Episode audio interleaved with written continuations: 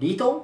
ソッシお豆さんのラジオ歴史小話。じゃがじゃがじゃがじゃがじゃが今日もお豆さん。に来ていただいての2話目とい。うことで、は。まあ、前回ね、あのーソッシーがいかに頼りになる兄かという話からその考え方禅のロールモデルとこう紐付けて あのソッシーはある種わ私こそが神であると突然言い出すぐらいのね。言ってません言ってませんでしたっけ？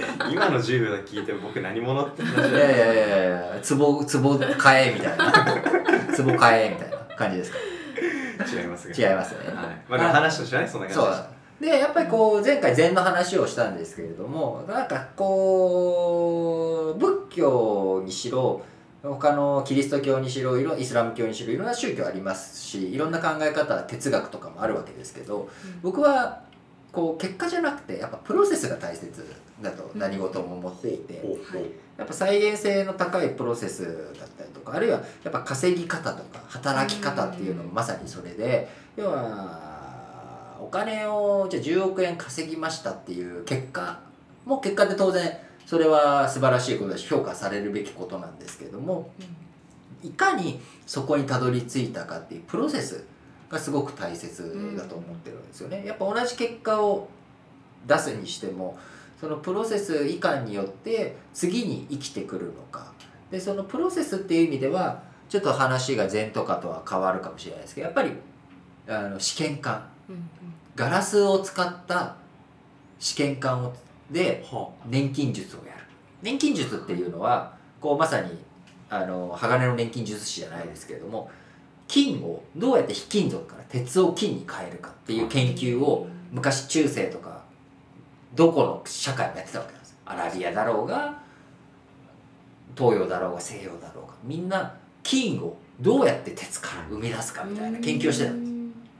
でこれは僕ちょっと出典は覚えてないので不確かなんですけれども西洋で科学が発達した理由っていうのはそのか錬金術って成功するわけないんですよね。うん。金の元素って固定固有なので。だから絶対に生まれないんです、うん。銀から金は生まれないし鉄から FE から、あのー金、A、銀 AG は生まれないし金って AU でしたっわかんない。け AU だったかな？なんかわちょっと僕も元素記号忘れちゃいましたけど、鉄はなんかあのねサプリメントとかでうん。FE って書いてあるから覚えてるんですけど あの絶対ならないんです。うん。それはこう金は金からしか生まれない、うん。生まれないというか金は金なので、そうすると結果はみんな失敗だったんですね。はい。錬金術が成功した国っていうのはないんです。うん。成功した社会っていうのはないんです、ところが西洋だけ科学が発達発達していった理由っていうのは結果失敗だったねじゃなくてガラスの試験管を使っていたから。はい。変わっていく過程とか、うん。その火熱した時の鉄の変化とか、うん。そういったものがプロセスが残った見えた。見える化したっていう。他の地域はガラスの試験管は使使わないってなかったへ要はその聖堂の容器とかにグツグツあのーはいはいはい。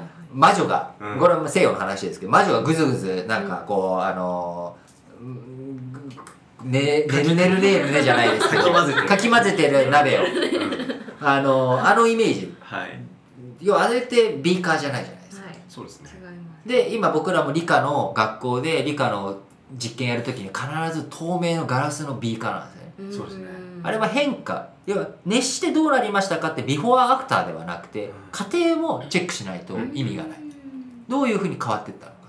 でこれが一つ西洋で科学が発達した理由だと。いうのを出典どこか僕ちょっと不確かなんですけどうん。あのーここで言いたいのはそれが事実とか事実じゃないっていうよりかやっぱプロセスってすごく大切なんだな、実験に失敗しましたっていうのもなぜどういうふうにした失敗結果が出たのか、うん。それは最初から自分たちが仮説を立ててこうなろうとしてそれを答えにしたら失敗になるかもしれないんですけど、必ず何かをインプットした結果アウトプットが出るっていう流れはあるのでデバッグしなきゃいけないですよ。うんうんデバッグして結果検証してあどこがいけなかったのかどこの数式が壊れていたのか、うん。システムでも営業活動でも何でもそのプロセスがすごく大切、うん。だから風邪ひいちゃったっていうのが問題ではなくてどうして風邪ひいちゃったんだろう。うんうんお腹出して寝ちゃってたからかなみたいな、うんまあそれだったらお腹ちゃんと閉まって、はい。おへそ隠して寝ましょうねっていう腹巻きしたらいいっていううんあれになってくる。まあでもだいぶ春先にもなってきたので花粉症の時期だと思うんですけどあれ何の話してましたっけ？プロセスが大事。あプロセスが大事。プロセスが大事。結構この中あのお豆さんこのくだりが好きだという ちょっとお話に聞いた。待ってました。待ってました。ね大体ね大体もうそもそも何の話してたのか覚えてないですけど。僕あのプロセスが大事っていうので B 化の話したんです僕だって今話聞けないのあれこれ何の話だっけ？あ そうだプロセスだ。プロセス。ビーカーの話なんだっけ？と思って。だからその禅もまさにそれで悟ること自体は確かに正しいんですうん。でも悟り方ってあるよね。そうですね。どういう過程を経て悟れたのか。うん。そこに例えばこうやっぱりねあの同じものを手に入れるにしてもこうなんでしょう。なんかこう自分が苦労して買ったものともらったものってやっぱ違うし、うん。あぶく銭が身につかないっていうのはまさにそれなんですよ。悪戦身につかず。うんやっぱアップ銭っていうのは降って湧いてきたお金なのでそこに自分の汗とか血が通っていないので、無駄遣いしちゃうんですよ。うん。無駄遣い。無駄遣いしちゃうわけですよ。どんどんどんどんねソッシーのパソコンもグレードアップしていくわけですけれども。それ無駄遣いじゃない。いや無駄遣いじゃない。か だからそそういうの同じ歴を取るための立派なアセットですからねでもそれだからこそ使えるわけなんですけどやっぱこうふっとねビンゴ大会でもらったものっていうのはあやっぱ本当にもともと自分が欲しかったものがちゃんとマッチングすればそれはいいんですけどそうじゃなくていいものをもらっても埃かぶったりとかしちゃうんですよね、うん。ついついいいものもらっても使わなかったりとか、うん。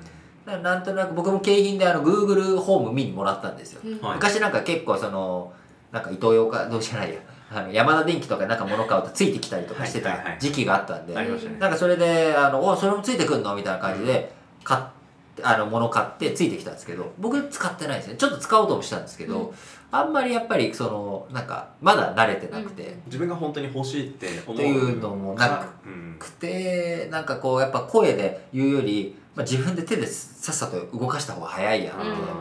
思っちゃっているので、まあ、もうちょっとまたね後になっていろいろそのコマンドが、えー音声でのコマンドが結構固定化されてきていろんなパターンがある程度落ち着いてきたらうん。より使っていくのかもしれないですけど、ようやくねフリック入力ができるようになったので。嘘でしょ嘘いや、本当本当です。僕、基本、あの、持ち歩いてるんじゃないですか、あキーボード。キーボードね。うん。外付けキーボードを Bluetooth で Bluetooth とかで使ってるので、フリック入力苦手だったんですけど、最近ね、できるようになった。何の話してました？プロセスあ、プロセス。フリック入力じゃなくて。うん。そうか。でもあのそういえばなんですけどマミさんってうん。エンジニアのお仕事してましたそうですよね。ねさっきだからデバッグの話とかって、まさにその失敗したっていううん。結果に対してなぜ失敗したのかって振り返る、でその次にまた何か作業するときにその失敗を生かすっていう行為はまさに結果だけじゃなくてプロセスも大事っていうところは、なんかすごい響いたんじゃないかなって。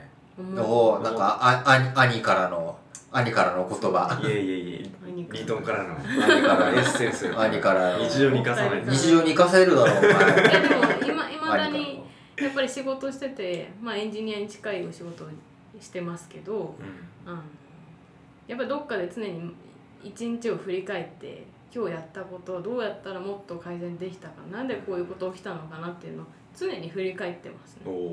具体的ななんかどなんか振り返り方とかうん。そもそもなんか振り返るっていう行為に対して、なんか自分の中でも大事だでもできないでもやっぱ大事だなとか、うん。なんかいつもいつもやってるのかそれとも徐々に徐々に大事だなと思ってきたのか、まあ徐々に徐々に。徐々に。であとまあ自分で意識してるのはこう振り返ったらじゃあ今度どうして何か次へのことをあげる。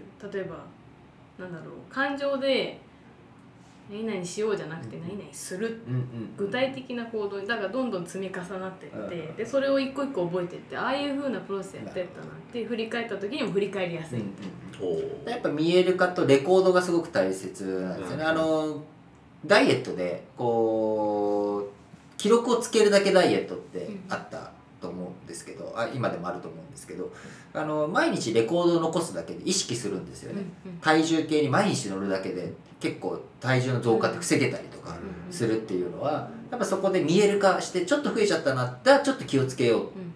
でいかにそれをレコード残しやすくするか、でそれは人それぞれみんな自分の工夫があるので、うん。ソッシーみたいにあの瞑想いやいあの ちょっと今いじろうとは思ってたただ 普通に真面目に。あのソッシーがあのね瞑想あのマインドフルネスしたりとか、うん。瞑想したりメディテーションしたりとかして一日のリフレッシュ今日何したかなとか、明日はどうしようっていうのを集中していくっていう心の整理とかの過程の中で出てきた余剰物っていうのがまさに今日やったことだったり変わったことだったりとかする。のでそこでレコードを残すっていうのは一つのやり方だし、今豆さんが言ってくれたようなやり方で振り返るのもそうだし。であとこれが古典的なのは日記なんですよね。うん。あ日記をつけることによって今日何をしたのかなとか明日はどういう一日にしようみたいな、今日もいい日だったので明日もいい日になったらいいなとか、うん。そのためには何をしたらいいんだろうって。やっぱ人に笑顔が今日は足りてなかったから、うん。明日は笑顔を意識しようとかっていう振り返りになるわけです、うん。だからそういう意味で日記っていうのは、まあ、紙で書かなくてもいいかもしれないですけど振り返ることってすごく大切なんだろうなとうん。思いますね。面白い。うん。そういやもう試験官のイメージばっかりこので でもすごい大事なね話が聞いたかなと思いますけど、あと最後もう一回ねお話ししに来てくれるということなので、ですお願いはい、引き続き楽しんでいただけたらと思います。ラジオ歴史小話を終えたリートンとソシーとおまみさんでした。